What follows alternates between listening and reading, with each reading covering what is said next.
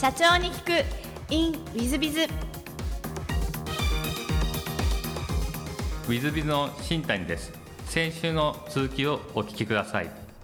えっと、その宝富アーツさん、はい、ユージンさんでは常務までやってらっしゃるわけですが、はい、その後2011年にフィールズさん、これはですね円谷フィールズ、はい、フィールズホールディングス株式会社さんですからあの円谷さんに移られたわけですが、これ何か移られた理由っていうのはございます？か友人が上場したんですけどその前直前ぐらいかなあの宝とトミーが合体したんですね、うん、でまあその時は本体の方は宝とトミーのこ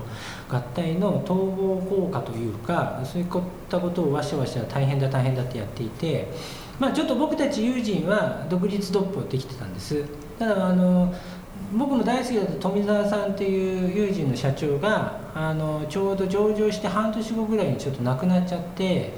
でまあ社内はガタつきました。でそんな中で僕たちのちょうど40前後ぐらいの僕たち34人が、まあ、執行役員なんですけどね。当然社長とか上にはいていただいたんですけど、まあ、お前らでうまく回せみたいな話になって一生懸命やってたんですけどある時にちょっとそうあの本社の方から呼ばれてそろそろ戻ってこない？みたいな。要は上場廃止してまたあの宝富グループとしてみんなでやってこうぜみたいな。すんごい悩んで。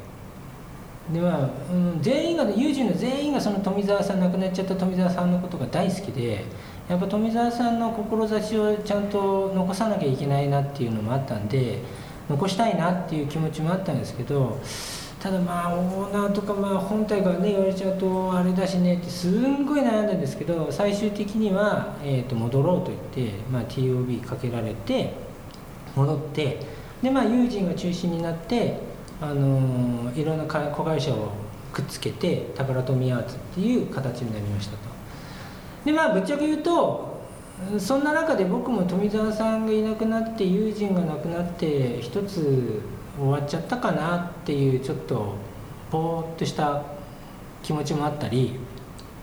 そうは言ってもまだまだ友人のこのガチャガチャをしっかりかっきりもっと広げていきたいなっていう思いもありまあなんつうのかな、まあ、そのタイミングで言うとある意味なんかもう政治的なややこしさがすごくあってですねあの経営ってあの2つの軸があってあのいわゆる戦略性と政治性っていう。で僕どっちかというとそう勉強もしてたのであの戦略性で正しいか正しくないかお客さんのためにためためになるのかならないのかっていう軸でいろいろ判断をしてきたのがなかなか好きか嫌いかとかおめえどっちの派だとかなんかどうでもいいような。でまあ積水も大きかったからそういうのも結構あったりなんかしてね。でなんかまあそういうのもちょっといろいろあってなんかなどうしようかななんつう。で若いやつで結構血気盛んなやつらは結構もう出ちゃったりして、まあ、独立してねやってるとかっていうやつも出てきてたんでどうしようかななんて思ってた時にまたあのヘッドハンティングの人がですねじゃじゃーんとフィールズさんというところがあの円谷プロダクションというのを買収というか出資をしてこれから、I、あのいわゆる IP キャラクターを育てたりとか、えー、作ったりとかでマネタイズをしていくっていう新しいことをやられたいという形になってますがみたいなお話をいただいて、まあ、僕からするとウルトラマンをちょっと触らせてくれるっていうえそんなことがあるんですか？みたいなね。なんでかっていうとあのウルトラマンはバンダイなんであそういう可能性もあるのかと思って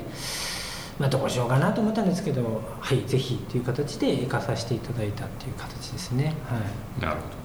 フィールズさんでの思い出なんてございますか、フィールズは結構あのやっぱり上司があの最後社長になられた社長にまでなられた方なんですけど彼がすごくあのどっちかというと視野が広いのでいろんなチャンスを与えていただいてあのまあ有事の時もそうでしたけど新規事業は鬼のように立ち上げてきたので、まあ、新規事業いっぱいいろいろと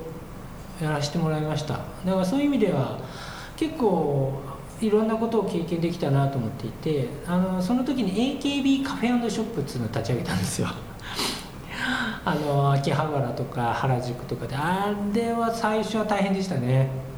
でもやっぱりなんか人が集まるとかお客さんがいっぱい集まってくれるっていうのは本当になんか仕事としては楽しかったんで、まあ、有事の時もそうでしたけど有事のガチャガチャのイベントなんかをやるともう子供たちが鬼のように集まってきて、まあ、それ見るだけでなんか楽しいなみたいな感じになったんでなんかそんな感じのは結構フィールズでいろいろやらさせていただいてすごく良かったですね。はい、なるほど。ありがとうございます。でその後えー、鳴宮インターナショナルさんに、はいはい、えーと、執行役員でこれもヘッドハンティングそうですね。はい、うん、なんかこう移られた理由という何かございましたでしょうか？まああの子どものビジネスを今こう流れの中でいくと僕友人から一貫して子どものビジネスをやってたのであのフィールズには別にあの嫌で辞めるとかっていうのもなかったんでね、うん、そのまま子供のいろいろなビジネスもやらさせてもらってたのでそのままでもいいかなと思ってたんですけどまああの先代のあの石井さんとお会いさせていただいて結構パワーのある方であの僕はまだアパレル全然わかんないんですけど子供のビジネスいろいろやってたんでなんかそれでお役に立てればなみたいな。で友人の時にあの成宮さんは外から見てたんですよ。あのエンジェルブルーとかすごいすごいキャラクターを持っていて。で、まあ、バンダイさんとくっついてたんでバンダイさんから結構いろんな一緒になんかコラボやっててアパレルのキャラクターでこんなすごいのすごいなっていうのは外から見てて。でなんでかって言ったらあのハッピーセットのおまけになっちゃっておいおいおいおいみたいなね。っていう印象もあったんで知らないわけじゃなかったのでああじゃあなんか、まあ、最後もう50手前ぐらいになっちゃう50になるのかなみたいな感じで、まあ、最後のご方向であの子どものビジネスまたちょっと新しいことをやらさせていただけるんだったらと思って、はい、入りました。でお入りになってから、えー、東証2部上場、はい、その後東証1部へという感じなんで、はい。はい、多分上場絡みもそこら辺で絡んでくるんだと思います、でかつえー、国教様はどんどん出世されていらっしゃいますね。常務になり、はい、えー、そして、えー、社長になりという感じでい。らっしゃるんですが、はい。はい、あのえー、お話しできる限りでいいんですが成宮さんではどんなふうにこの今までこうお仕事なさったりこう思い出があったりとかそういうのはございますでしょうか、まあ、上場のプロジェクトが18年19年という形で、まあ、ここはドタバタしながらいろいろと証券会社とかあの投資家の方々のところ回ったりとかっていうのはまあそれはそれで一つ重たい仕事というかでそれ以外にまあうちの会社に来て思ったのはやっぱり基本的にみんな子供が好きで洋服好きなんだなと思ったのであそこはなんかすごくしっくりみんなとすぐに仲良く溶け込めたっていうのがあったんでよかったですね。やっぱりあの石井さんがすごい強力なリーダーシップを発揮されていたので商品のところに対しても石井さんがしっかりかっきりやられてでかたやあのファイナンスの方はあのその時 CFO の方が取締役でいらっしゃったのであのその方がしっかり書きやられてたんで私はどっちかというと第三局みたいな形で、まあ、ある意味ちょっと調整しながら社内がうまく回るように仕組み作ったりとかっていうことをいろいろやってきたっていう形でしたからね。なるほどありがとうございます。であの社長になられてらっしゃいますが、はい、この社長のなるというのの打診を受けた時に何か抵抗感とかそういうのはなかったでしょうか？あの僕の人生今言ったようにですねあのある意味ですね人任せの部分があるんですね。あのそれはねあの僕の親友でトーマスの時の仲間なんですけど彼から彼すごい大変な思いしながら今はすごいビジネスで成功してるやつなんですけど彼がすごい大変な時にポロッと言われたことがあって「邦さんね人生ってねあの自分じゃ決めらんねえんだよ人が決めんだよって言われてそれですごくなんかそれがストンときたんです。彼すっごい大変なんですよ。あのプライベートでもねだったんです。でそれでまああの僕と僕よりもちょっと下だったのかな。でほぼ同じぐらい感じでトーマスに入って普通だったらトーマスにコンサルタントになるっつったら結構出世みたいな感じじゃないですか。うおキャリアアップみたいな。彼なんかどっちかというとそっちの野望すごかったんですよ。キャリアアップしたこれから俺はもう独立するぞだったりとかもう上場会社にドカンと行ってさみたいな。そこがまあちょっと家庭とか子供のいろいろ病気とかいろいろあってなんかうまくいかなかったんですでもうまくいかなかったんだけど彼はその後に何か神の啓示を受けたっつって俺は子供がある意味ちょっと障害を持って生まれちゃったんでそしたら俺はなんでこの子が生まれたのかっつったらこういう子たちをもっと幸せにするために俺は勉強してきたしあのコンサルやってるしこれから事業を作ってる。だからそれで彼が言ったのは自分で決めらんねえ人が決めんだっていう。でそれがすごくなんかドキュンってきててだから何かというとなんか誰かが来てほしいって言ってくれたりとかこういう仕事やりたいから一緒にやりませんかっていうのが金儲けたいとかそういうことではなくて有事の時もそうだったんですけどガチャガチャってすごいでしょこれも。こんなちっちゃい中に100円200円で作れるんでこれ子供握ったら最高なのよっていうのを熱く語ってくれる仲間がいっぱいいるところだとああなんかむちゃくちゃ楽しそうでこいつらのために俺がなれるんだったらいいなみたいな。だからそういうような感覚でずっと来てたので今回だから今までこの人生の中で社長になりたいって1秒たりとも思ったことがないんですよ。どっちかっていうとなんか新しいビジネス作ったりとか新しい商品を作ってもっとたくさんいろんな人たちを喜ばせたいみたいな。であの富山さんがよく言っていただいてた言葉でねおもちゃ産業がある国って栄えてる国って幸せなんだよ。こんなおもちゃなんて本当に大変な時誰も買ってくれないしそんな産業はねあの繁盛しないから。だから僕たちはそういう意味で子どもたちを笑顔にさせるっていうことを仕事にしてるってとっても素敵なことなんですよっていうことをおっしゃっていただいててだからそれも僕ずっと残っててだからどっちかっていうとその経営者になるとか社長になるなんていうことはさらさら思ってない人生だったのが急にこういう話になり本当にあれうわで本当にうんっていう感じでした。であのか、みさんなんかに相談してもやめなさいって言われるし そんなそんな器じゃないでしょってはいそうですよねみたいな。な時にまたこれ別の友達から言われたのがあの国協が社長になるのではなくて、え、社長という役割を国協が演じるんだと。って言われた時にこれもあのその時の友人の時のあの社長さんのね亡くなった社長さんの次の社長さんとかの人たちから結構僕師匠がいるので何かに言われた時にそういう話をされて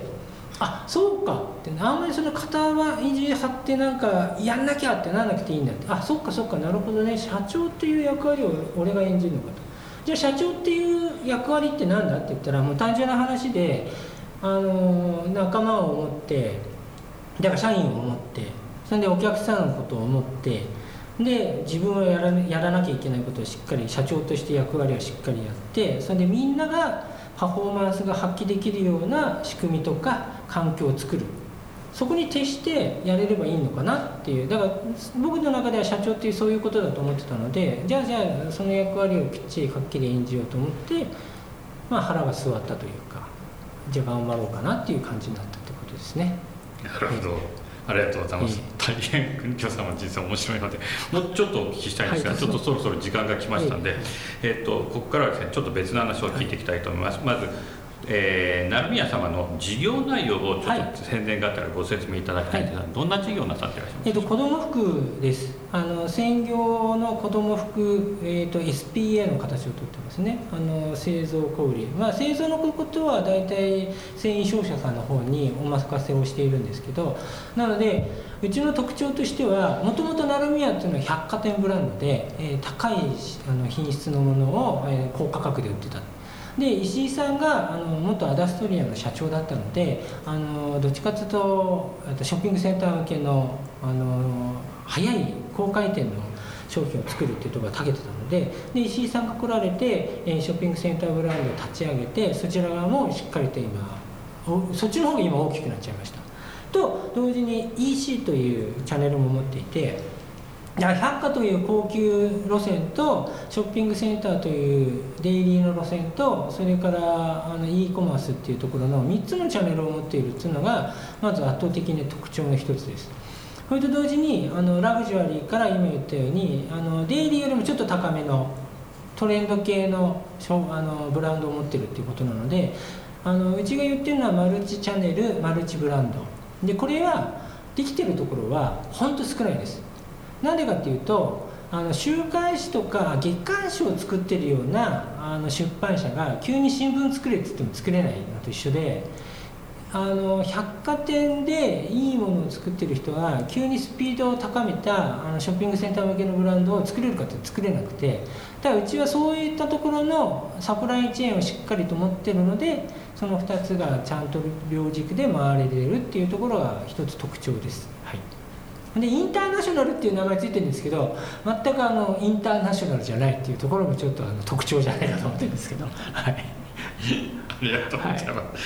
えー、そうしましたらちょっと全く違う質問をさせていただければと存じますが、はい、好きなもの好きなことを事前にお聞きしました、まあ、これはあの今訓教様のお話聞いてたらなるほどという感じなんですが甘党カプセルトイ、はい、マーベル・スター・ウォーズ、ラグビー野球観戦読書映画ランニングということで、えー、この中で先ほど来出てないのは甘党ぐらいじゃないかということで 甘党ということでどんなものの甘党がお好きでいらっしゃいますか？いやなんかねあのお菓子とかあのデパ地下のスイーツとかいいですよね。でもだんだんだんだんあの血糖値が高くなっててかみさからはもうあの止められてるんで なかなかあの食べないように一生懸命あの我慢してるんですけど基本的にあのチョコレート系が好きですね。これねあのコンサルやってた時にねハマっちゃったというか365日24時間仕事してるとですね脳みそがヘロヘロになるじゃないですか。だからそうすると甘いのを欲しちゃうんですよね。だからなんか自分で考え事したりとかあの自分でドキュメント作ったりなんかするとその時の癖でちょっとこうチョコ食いながらとか甘いもの口にいながら動かしちゃうっていうのがあったんでそれがよろしくなかったんだろうなと思うんですけど。ありがとうございます。甘党だと予定して、はい、えー、そしてですね、座右の銘も聞きまして、えーと、これちょっとね難しいんで、あ合ってなかった合ってないと言ってください。はいはい、一応私読んでみます。村沢町の工事実篤の、もう一息、もう一息すみません。もう一息というところでくたばって何事もものにならない。もう一息。それに打ち勝ってもう一息それにも打ち勝ってもう一息。もう一息。もうダメだ。それをもう一息。勝利は大変だ。だがもう一息。ということで、はい、これを選ばれたのはちょっと珍しいんですがあ知らないですけどね、はい。うん、なぜこれ選ばれましたかね、い。やもともと大学受験の時にそれを初めて聞いてああ諦めたらおしまいってことねっていうのはもうずっとそこからずっとですね。もう30年以上か。もうなんだかんだ言って。だからあのさっき言ったあのあのコピーライターになりたいっていう夢も諦めなかったのもそこですしでその後信頼者の勉強したのもあれぶっちゃけ言うとですね1年間で1000時間ぐらい勉強したんですよ。でさっき言ったようにあの地方に行ったりなんかしてるじゃないですか。でパソコンなんかパソコンありますけどスマホなんかないわけであの勉強するのも本を持っていかなきゃいけないわけですよ。ね、出張の時に本なんか持ってってね重たくてしょうがないっていう。だからもうなんか週末にこう A3 の紙になんかキーワードいっぱい書いてそれをポケットに入れてこんなことやりながらやっててでたまたまうまい形で1年で受かったんでよかったんですけどもうそれは途中はもう挫折感いっぱいですよね。もうもうもうこんなことしてなんで自分でお金払ってこんなことやってんだろうみたいな。でトーマツの時も当然それが仕事でしたしもうここのぐらいでもう勘弁してくれませんかね？みたいなね。そこもう一息っていうところ？だから結局最終的に友人に入ってからのあのお客さん目線の仕事になった時にはこれでなんか満足していいのかなみたいな。もうちょっと考えてもうちょっと子どもたちが喜ぶっていうことに対してもう変化球どうなんだろうかっていうのをずっと思ってるのでだから本当にもう一息もう一息っていう。だんだんだんだんあの年取ってそのもう一息がもう全然効かなくなっちゃってですけどまだ40半ばぐらいまではしてましたね。あだから言わなかったんですけどこれねだから40もう10年ぐらい前なんですけど卒業したの。だから2012年にあのフィールズに2011年に入ってもう一回勉強しようと思って、えっと、MBA 取りに行ったんですよ。明治大学の方に。でそれもねアホだねってみんな言われたんですけど あれもういいじゃんそこまでさ診断しとってトーマツでコンサルやってさいやでもちょうどトーマツ卒業して10年ぐらい経ってんのかなみたいな。そうするといろいろとアカデミックなところ変わってるしなみたいな。でその時のトミーの元専務さんがちょうど明治大学の MBA の教授になられていてでその方にもすごい可愛がっていただいたので「あいやトミー卒業するんですわ」っていう話したら「じゃあもう一回ちゃんと勉強しに来い」「はい分かりました」っつってまた勉強しに行ってまあその2年間も本当大変でしたね。でも夜7時から10時まででしょ。でそんなもん毎日毎日行けないので2回ぐらい2日間。ほんで土曜日は朝9時から夜18時まで。で日曜日はもうずっと課題を作ってみたいな。であそこ MBA の明治の MBA お茶の水なんですけど朝7時から夜11時まであの図書館つうか自習室空いてるんですよ。で学あ学校じゃない会社行く前に朝7時ぐらいに入って会社行くまでちょっと2時間ぐらい勉強してで帰り仕事が早めに終わって授業がない時はそこ行ってまた11時ぐらいまでそこで勉強してそんなバカなやついんのかなって。でもそれも全部そのもう一息ですわ。ここで満足してもしょうがねえなっていうところで、まあ、やれるチャンスがあるんだったらもう一息もう一息ってやっていこうっつってたらこんなになっちゃったっていう感じです、はい。大変あの根性のあるお話を聞いて。るいやそうですかね。なんかもう今はもう疲れちゃってしょうがないですけど。そうですか、そうは思えないですけど、本当に素晴らしいですね。えー、と最後のご質問なんですが、はい。この番組経営者向け全国、はい。全世界の社長様向け、もしくはこれから起業する方向けの番組でございましてもしよろしければ社長の成功の秘訣をお教えいただけたらなと存じます。はい、えーまあ社長としての成功っていうのはまだどうなのかと思うんですけど、まあ、ビジネスのね成功の秘訣って今言ったような形であのお客さんの満足をどうやって取るのかっていうのはもう一番大前提だと思ってます。裏側ではファイナンスでどうのこうのっていうのはそれは2の次3の次で事業の中でどんだけの人は笑顔にできるのっていうのがまず一つとその笑顔を目指すっていう仲間がどんだけ志一緒にできるのっていうだからお客さんを思って仲間を思うっていうことがとにかく一番重要だなと思っていてあとはさっき言ったようにあの仕事のやり方とかあの仕組みとかそういったところはどんどんどんどん新しいものが出てきますからとにかくスピードを上げてお客さんの満足を高めて仲間を持ってっていうことをしっかりやるとおのずかと結果が出てくるんじゃないのかなっては思ってます。はい。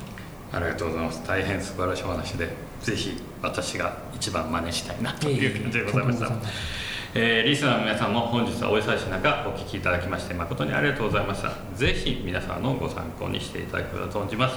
国京社長様本日はどうもありがとうございました。ありがとうございました。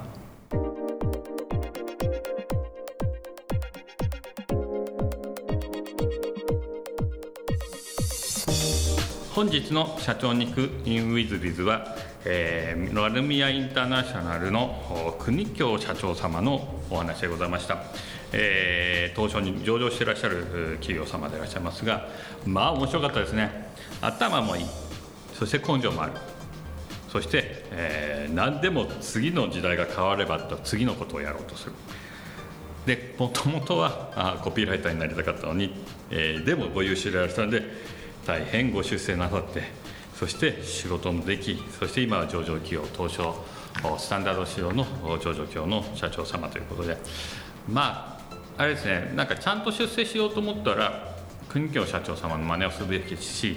えーまあ、ベンチャー企業として、えーうまくやろうと思っても国京社長様の真似した方がいいぐらいな感じぐらい素晴らしいしすごい根性があるなというかそれこそ、えーもう一息もう一息という感じですね。ちょっと私そこまで根性出せてるかというと恥ずかしい限りでございます、えーぜひリスナーの皆さんもですねもう一息もう一息と根性を出していただいて、えー事業の方を成功していっていただければなと思います。私ももう一息もう一息もう一息で頑張っていきたいなと思います。本日の社長に聞くウィンウィズビズはこれまで。また来週。